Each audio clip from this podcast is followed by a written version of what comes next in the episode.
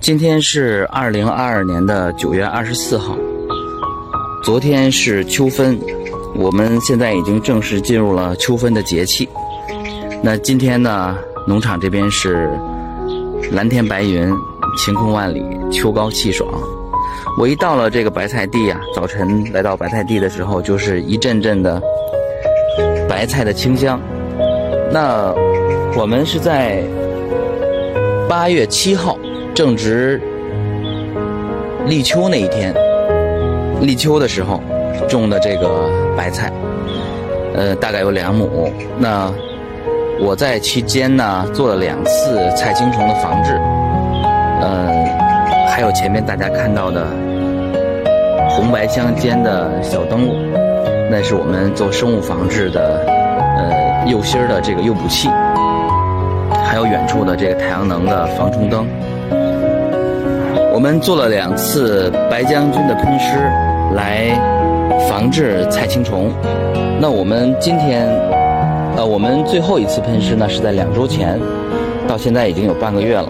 所以，呃，我今天到这个田地里头，看到有很多白菜上依然依然有大大的菜青虫被白将军寄生之后的这个。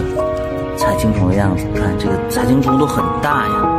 到现在这个时候，菜青虫都很大。看这有一个，这边有一个菜青虫。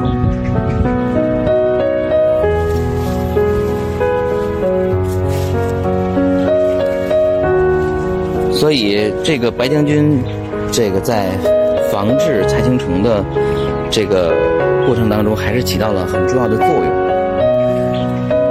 目前我们的大白菜呢长势良好，呃，像这边现在看到的呢是六十天的快熟的品种，估计再有两周，差不多就能上市了。除了白将军之外呢，呃，我们的大白菜，我们可以看到我们白菜的地里边，现在隐约能看到很多小飞虫。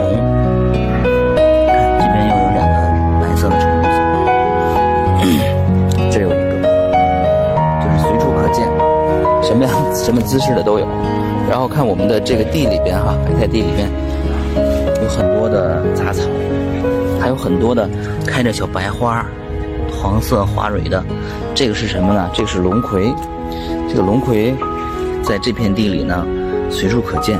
我们有意的保留了龙葵。嗯，这又是一个虫子，虫子。我们有意的保留了龙葵。当龙葵开花的时候，我们。就出现了很多蜂类的昆虫，那么这也是一种生物多样性的体验体现。所以呢，呃，我们想继续保持这种状态，配合我们做的一些诱捕器啊、太阳能，呃，这个杀虫灯啊。今年我们白菜的丰收应该不是问题了。那由于我们的白菜的口感啊非常好，在小白菜的时候呢，很多人都非常的喜欢。那我们呢？一会儿也后来我们又补种了一些小白菜，当然它因为时间的问题长不成大白菜了。我们也去看一看我们的小白菜现在是个什么状态，这个虫害的情况怎么样？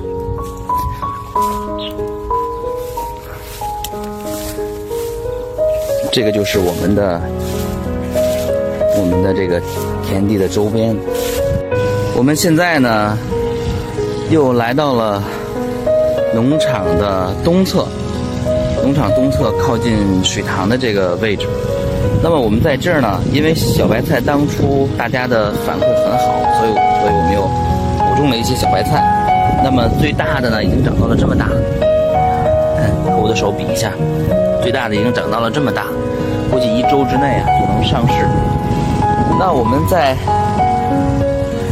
我们在这儿发现了一条啊，这么这么大的一个虫子，但是呢，在其他的地方呢，却没有发现更多的这个虫子或或者是小的虫子都没有发现。那么我不知道这个虫子它是哪种虫子的幼虫哈，啊还活着。我们在发现它的时候啊，就决定暂时不处理它。这又发现了一个，虽然我们现在还不知道它是什么虫子的幼虫，呃，但是我们觉得它对这株白菜的破坏呢也不是很严重，我们就打算进一步的观察，看看这个虫子它对我们的白菜到底能够产生多大的危害。我们的在不使用白将军。在不使用任何人人为干预的手段的情况下，的这块地这块白菜，它有没有能力来解决这几条虫子的问题？我得在这儿仔细的找，仔细的找，到目前还没有发现虫，但是我发现了蜘蛛，我发现蜘蛛，我发现我们的这块地里边呀，有很多的蜘蛛。因为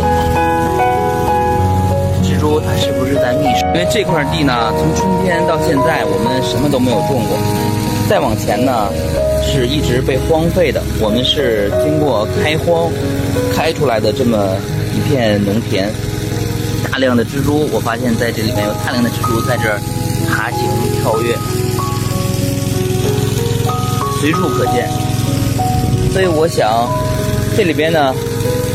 也有一些这个菜粉蝶在飞，是不是蜘蛛的原因把这个菜青虫的幼虫把它腐蚀掉了？还有呢，我们这块地里边现在长出了很多小草，长出了很多小草。那么稍大一些的呢，其实都是我们经过旋耕。我们这块地从春天到现在啊，旋耕了两次。稍大一些的就是旋耕没死的这个草，这还有一些痕迹。算是绿肥吧，旋耕的草。我们在观察。那我们从立秋开始种的大白菜，到现在已经有四十五天了。这是菜粉蝶，白色的小蝴蝶。那这四十五天前，我们种的大白菜，在它幼苗期的时候，我们做了两次白将军的防治，又结合了一些生物防治的手段。那么现在呢？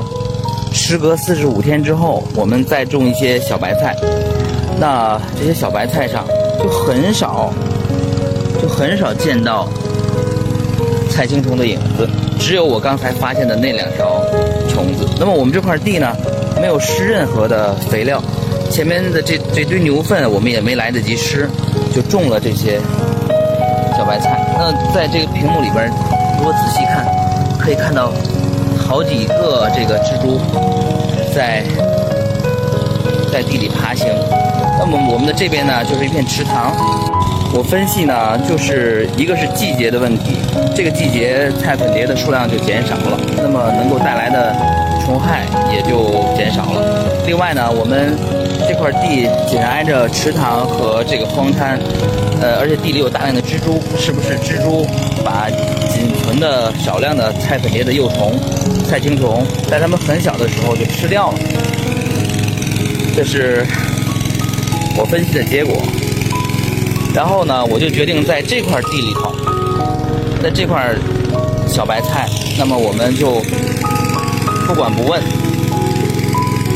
看一看这个靠自大自然自己的力量，是不是可以让它最终收获。我们拭目以待。